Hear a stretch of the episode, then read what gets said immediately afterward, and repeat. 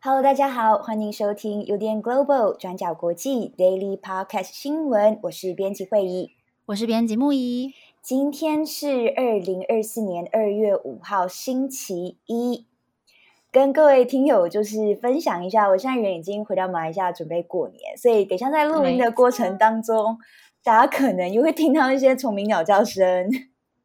对，刚刚我们在试音的时候，我已经有听到一些啾啾啾的声音，觉得对对对，嗯，心情特别的舒适。大家就想象一下，你们现在身处在大自然好了。好，我现在想象一下自己在马来西亚的海边 录音，大家应该会很热，现在真的超爆热的。好，那在今天呢，我们有两则的国际新闻要跟大家分享。好，我们今天第一则来看发生在南美洲国家智利的森林大火。智利从上个礼拜五二月二号开始就发生了森林大火。那目前截至我们录音的时间是台湾时间二月五号的中午。那延烧三天之内，已经夺走了至少一百一十二个人的性命，数百人失踪，还有预计死亡人数可能会持续的大幅增加。那另外在房屋的部分，至少一千栋的房屋被彻底的毁损，还有三千到六千栋的建筑受到影响。好，那我们今天先来看发生野火的地区。大家知道，智利就地图上来看是一个相当狭长的国家，而发生野火的位置就在中部沿海度假城市维涅马尔，还有瓦尔帕莱索的地区。那这两个城市呢，是受到国际观光客相当喜爱的沿海城市。两个城市加起来大概人口有一百万人左右。而瓦尔帕莱索被称作是智利的文化首都，也是智利立法的首都，是国会的所在地。那另外，维涅马尔也是观光客非常喜欢的城市。他们在每年二月的时候都会举行知名的国际歌曲节。那这个在拉丁美洲的历史上是最悠久而且规模最大的音乐节，所以每一年的二月下旬都会吸引大量的游客来这里游玩，享受音乐。不过，从二月二号开始，这两个知名的城市外缘地区爆发了十年以来最致命的野火，消防人员现在还在抢救当中。那大家知道，现在在南半球正值夏天，很多民众都刚好前往当地来度假，所以也间接造成伤亡更加的惨重。那这次野火发生的原因，主要是因为圣婴现象引发引发了热浪，还有干旱。那再加上这个星期在当地的气温是异常的炎热，让火势蔓延相当快速，所以也让灭火的工作变得复杂而且缓慢。那就有居民说自己原本在家里听到有野火袭来的消息，结果没有过几分钟之后，火势就已经蔓延到自己的家门前。那智利当局在第一时间立刻出动了军队来协助消防人员扑灭火势，那也派出了直升机在空中洒水，试着要来控制火势的蔓延。那这次野火烧毁的面积超过了四万三千公顷，在瓦尔帕莱索地区，大部分的地区都笼罩在焦黑的浓烟当中，还有很多的高速公路路段跟桥梁也被烧毁。那另外，在维涅马尔地区也可以看到很多社区是被烧成焦黑的状态，街道上到处都有烧焦的汽车跟建筑，而且大火也延烧到很多比较小的城市，像是吉尔普埃、利马什、利马什，还有维拉阿莱马纳。那另外，在一些比较靠山区的地区，大火来袭的时候，有很多的年老居民，他们难以逃脱。那再加上部分山区的地形逃生不易，还有这些地方的居民年龄层都偏高，以及政府警报系统在第一时间没有能够发挥最佳的功能，所以这些可能都是进一步加剧伤亡的原因。那我们接着来看警报系统是发生什么事情。智利国家救灾服务机构警报从二月二号开始发出，那有向民众来发出疏散的指示。不过，他们并没有明确的要求民众要立刻离开。那有民众就表示，当大火已经逼近他们家的时候，他才收到手机的警报。不过，当他走上门前的马路的时候，已经看到大火在街口的拐角处准备要烧进来了。而也有部分的民众表示，在停电的状态之下，手机刚好没有电了，所以也收不到警报。那再加上有部分特别为撤离者设置的避难所位置实在是太远了，所以当下居民想要逃，却不知道能够逃到哪里去。那当局在最危急的时刻宣布，智利中部还有南部地区进入紧急状态。另外部分地区在二月三号晚上九点钟开始实施宵禁，那为的是要让紧急物资可以更快的进到灾区里面。那当局也有发布新的撤离命令，来撤离更多的居民。那另外，智利卫生部在二月四号的时候，也在瓦尔帕莱索发布了警报，呼吁当地的医院暂时延后比较不紧急的手术，然后授权设立紧急临时医院。同时，他们也破例聘用休业快结束的医学生来填补人力，所以可见情况相当急迫。那面对这场灾难呢，智利总统波里奇他宣布，全国从二月五号开始哀悼两天的时间。波里奇说，现在全国上下都在受苦受难当中，而且大家都在为死者哀悼。那目前最重要的任务就是要拯救生命，还要把资源送到受灾最严重的地区，而且呼吁民众必须要团结在一起来因应紧急状况。好，其实智利从二零一七年左右开始，这种大型的野火算是不再罕见了。在去年二零二三年的时候，热浪也造成大约二十七个人死亡，还有影响到超过四十万公顷的土地。像是瓦尔帕莱索南部山区，去年也有发生不少起伤人的野火，而且规模跟频率都在增加当中。那有科学家警告说，全球暖化现在已经加剧了高温还有火灾的发生，而这次的干旱当中，气温飙升到摄氏四十度以上，这个也是造成野火快速蔓延的原因。那另外，南美洲现在有很多国家的野火肆虐问题都在加剧，像是哥伦比亚也面临三十年以来最热的一月。那过去几个星期以来，已经发生数十场的大火，还有厄瓜多、委内瑞拉，还有阿根廷等等的消防队，他们同样也在为了灭火而疲于奔命。那目前在智利，除了救灾之外，寻找遗体也是一个非常要紧的任务。那根据幸存者的目击，有些罹难者他们在家中被烧死。有一些人则是逃到街上之后，还是躲避不及，那遗体就散落在山城的阶梯上面。警消跟居民现在只能期望能够尽快找到所有的死者，以免炎热的天气再造成传染病等等更多的危机。好的，那以上是智利野火。好，那今天的第二则，我们要来整理菲律宾小马可仕家族和杜特地家族之间的分歧。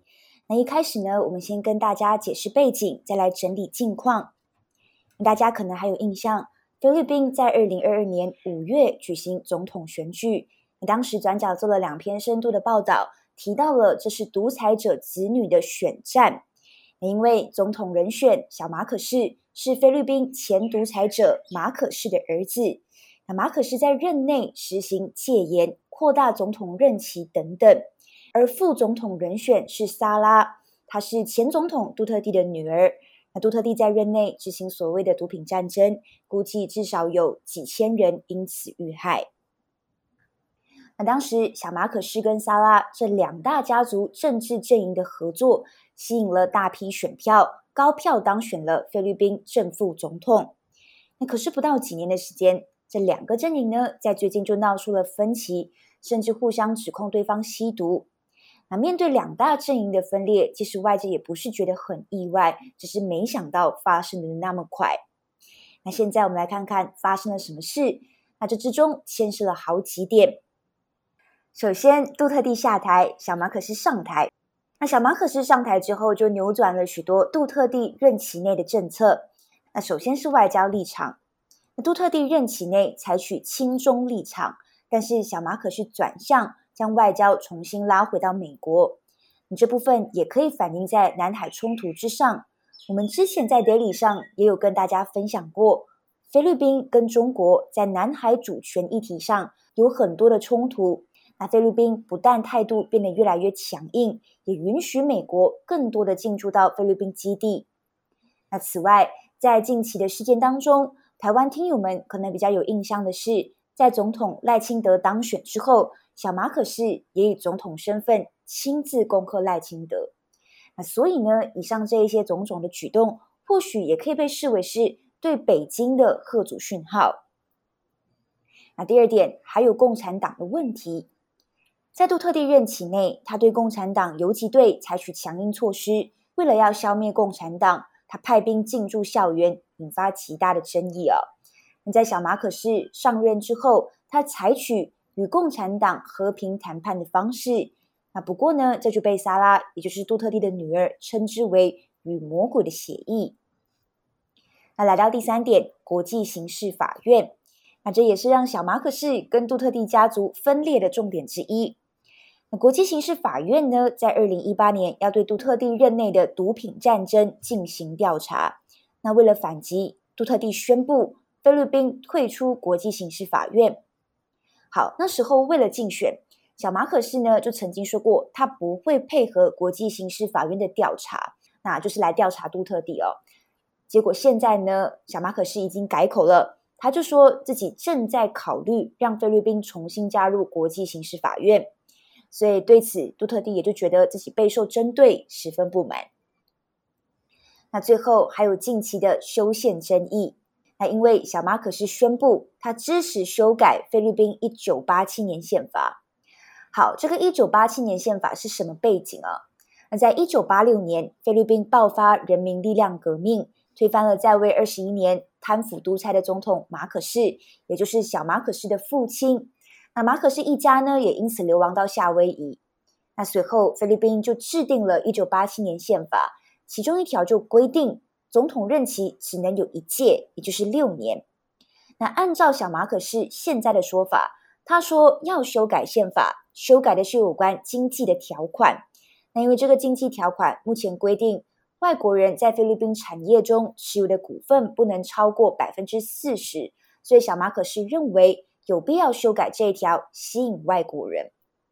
那不过微妙的是，小马可斯并没有拒绝修改政治条款的想法，也就是说，他可能还是对延长总统任期保持开放的态度。小马可斯就说，他现在只关心经济，宁愿之后再讨论任期限制的问题。那这样子的一个说法，自然也就引发外界担忧嘛。那人民力量革命至今其实还是造成菲律宾社会撕裂，所以学者和人权倡议者就担心，透过修改这一九八七年宪法，那不管是经济条款，那是不是也就意味着他会为之后取消总统任期限制铺路呢？那这个议题其实也成为现在杜特地阵营穷追猛打的一个关键哦。杜特地就警告。如果小马可仕坚持修改，可能就会步上他父亲马可斯的后尘，也就是不得不离开菲律宾，逃到夏威夷去。好，那么以上这四点呢，大概是双方开始闹分裂的几个因素。但是近期分裂跟分歧开始变得白热化了，双方已经开始在公开场合中互相指控。啊，杜特地自己就发动了集会，公开反对小马可仕的这个修法建议，并且指控小马可仕是吸毒者。那萨拉当时候人也在现场，而作为回击，小马可仕也指控杜特地使用芬太尼，所以这可能他就说会影响杜特地的判断。那事实上，杜特地之前也确实承认过自己有使用芬太尼来缓解疼痛了。那现在面对双方互相指控对方吸毒。这其实也相当的讽刺哦。那菲律宾一名记者就在 X 平台上面写道：“小马可是跟杜特地可以在不用担心自身安全的情况下，互相指控对方吸毒。但与此同时，从二零一六年杜特蒂上任以来，就有好几千名的菲律宾人，因为许多未经证实的消息而成为毒品战争的牺牲者。”但是台面上这两个人互相指控，却完全不用担心自己的自身安全。那这个记者就说，毒品战争根本就是一场骗局。那最后，我们也来看看分析家怎么看待这个问题。那菲律宾就要在二零二五年举行其中选举，二零二八年又要再举行总统选举了。那在二零二五年的其中选举，菲律宾需要选出半数的参议员、国会议员还有地方官员。那如果小马可仕支持的人选落败，就会影响他的立法议程。那而在二零二八年的总统选举，小马可仕就要卸任了。那萨拉参选的可能性极高，而萨拉的胜选也确实非常的大。所以专家就表示，现在这两大阵营的公开对峙跟竞争基本上已经开始了，而且在往后几年可能还会有持续升温的趋势。好的，以上就是今天的 Daily Podcast 新闻。在这个有虫鸣鸟叫、大自然 感受怀抱的这种气氛当中呢，我们亲爱的编辑会有一件事情要跟大家宣布。对，想跟各位听友说，我在今年二月底就要从转角国际正式毕业了。让我拿下卫生纸，擦一下眼泪。没想到这三年真的过得非常的快，尤其是从我记得我第一则 daily 报的是非洲的这个提格雷战争，伊索比亚提格雷战争。啊，好好生硬的题目啊！对对对，当时候还很，你知道，就是战战兢兢，但主要就是想跟各位听友说，我要从转角国际毕业了，所以 不要太身为战友，身为战友，还是觉得很想哭。对，所以想要跟各位听友就是好好说明，然后也真的很感谢听友。这三年来的陪伴，我觉得某种程度上，可能各位听友也见证了我这三年来的一些成长吧。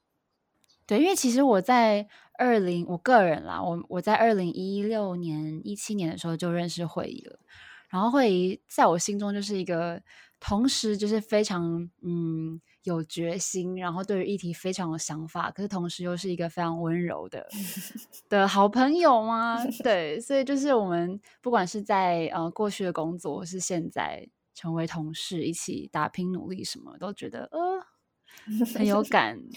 对对啊，我自己也觉得蛮嗯。回顾这三年来了，我觉得转角带给我的收获真的非常的多，超过我的想象。可能也包括不只是文字上面的报道，还有编辑，可以在转角认识不同的作者，以及在 Podcast 上面去做呃播报，然后跟各位听友有一些连接跟分享。我觉得这些都是我当初没有想过的的收获。我今天早上划了一下我的 Daily 口播稿啊。因为每一次我们在报 daily 之前都会有类似，就是准备口播稿嘛，顺一下我们的架构什么的。你已经来到了七百八十九页，太多了吧？哇，你这样真的累，诶累积三年大概七百快八百页耶。对啊，这就是见证了我我在转角的历史诶。这都是你的足迹，要不要好好把它，要不要印出来，然后？集结成册，我想七百八十九页，你知道我就是 Google Doc 开起来，你知道已经有时候有点宕机的状态，你知道吗？因为它就是滑很慢，就是你可能页数太多。对对对，七百八十九页，有时候往下滑的时候，你还会滑到就是疫情前后，然后到现在，我就会觉得说哇，真的真的是这三年来的一些累积。虽然我也不知道留下来要干嘛，但就是觉得说，它就是我的一些成长的足迹啦。因为它就是细节啊，因为如果像是啊、呃，假设我们每一篇都只有留下标题的话，那我们就没有看到中间整个发生的脉络的细节变化什么的。对啊，然后今天在想说我要跟大家讲我的毕业感言的时候，也有想到，嗯，去年有一个香港听友，嗯、他其实就有跟我分享了，嗯，一些鼓励啦。他就觉得说，就是这几年他觉得我在 Daily 上面的分析有变得更加的。清楚啊，观点也变得更加全面。嗯、他觉得说，我一定有好好努力，而且努力没有白费，就是这份这份努力的心意，听你们都有感受到。嗯、我觉得这件事情也让我觉得非常的，嗯，非常的感动。嗯，对我听友们，你们有听到吗？这个你们的 你们的鼓励对，对这对我们来说是非常非常重要的动力。我们真的都会记在心上。然后我昨天突发奇想，我就问我妈妈，就是因为妈妈每一集都有在听嘛，所以她有时候我们比较晚上线，她就会密我说，为什么今天还没上线？她就说是不是发生了什么问题？我说没有，就是今天比较忙。妈妈真的是最忠实的听友哎。对对，我爸爸也是啊。然后我就问我妈说，就是哎。这三年你觉得有没有什么进步啊？有没有什么分享？我妈就说了一些比较，你知道，就是也不能说客套，也不能说表面，她就是说、嗯、哦，有增进世界观啦。哎，可是我觉得对于嗯、呃、长辈们来说，这是一个很好的一个。对我来说啊，如果我妈今天跟我讲这句话的话，我会觉得很感动。嗯，因为我觉得 就是长辈他们可能从小他们阅听的习惯，他们可能首先他们要去听 podcast 就已经是一个蛮不容易的事情，然后再加上他们还可以每一集这么耐心的听完，然后又可以说出说哦有增加国际观什么的。我相信，嗯，这个女儿对她来说。是一个非常值得学习的对象。对，然后我妈还很搞笑，我妈就说：“嗯，可以增进世界观。”其实她后面补了一句：“嗯，可是有时候有点沉闷，是真的啦。”我说：“啊，这就国际新闻啊！”我就说：“我们尽力，我们尽力。”对，国际新闻就是这么这么一回事。对啊，所以。嗯，主要还是想谢谢听友，就是真的很感谢这三年，不只是你们可能觉得说，呃，透过我们的分享，真的有增进了一点点对世界的认识。其实透过整理这些资讯给你们编辑们，其实也有一样的收获。对对，至于后续会怎么样，嗯，就是会继续的在新闻岗位努力下去，然后转角团队也会一样，每一天为大家继续播报 daily 新闻。对，所以大家不用担心，不用担心。先卖个关子，就是会不会消失在大家面前？对对对。那后续如果可能有机会的话，我们可能也再录一集编辑插播，也借此、嗯，我觉得也是一个整理吧，好好回顾一下这三年来我在转角的点点滴滴，讲的好像我在这边做了十年一样。你这样会让听友很害怕。你说到二月底嘛，对不对？嗯。所以在这段期间，你还是会出现在 Daily 上面。对对对，我还是会出现在 Daily 上面，会做到二月底。嗯，我相信很多听友刚刚已经有点在流汗，在汗颜，想说，所以慧仪今天是最后一集的吗？跟大家宣布不是的，请大家不用担心。就算我今天毕业了，但 Daily Podcast 这件事情还是会一直持续做下去。对，因为有各位会又会变成这个听友的身份了。对啊，我要变回听友的身份了。那以上就是今天的这个毕业感言。没关系，反正呃，听友们如果有任何想要跟慧仪呃聊的事情，或是想要有什么讯息想要跟慧仪讲或是传达的话，也欢迎大家继续留言给我们，然后慧仪也都会看到。对对，就是谢谢各位，然后祝福大家今天有个美好的星期一。我是编辑会议，我是编辑牧宜，我们下一次再见，拜拜，拜拜。转角国际转角国际新闻 Global Daily Podcast 新闻。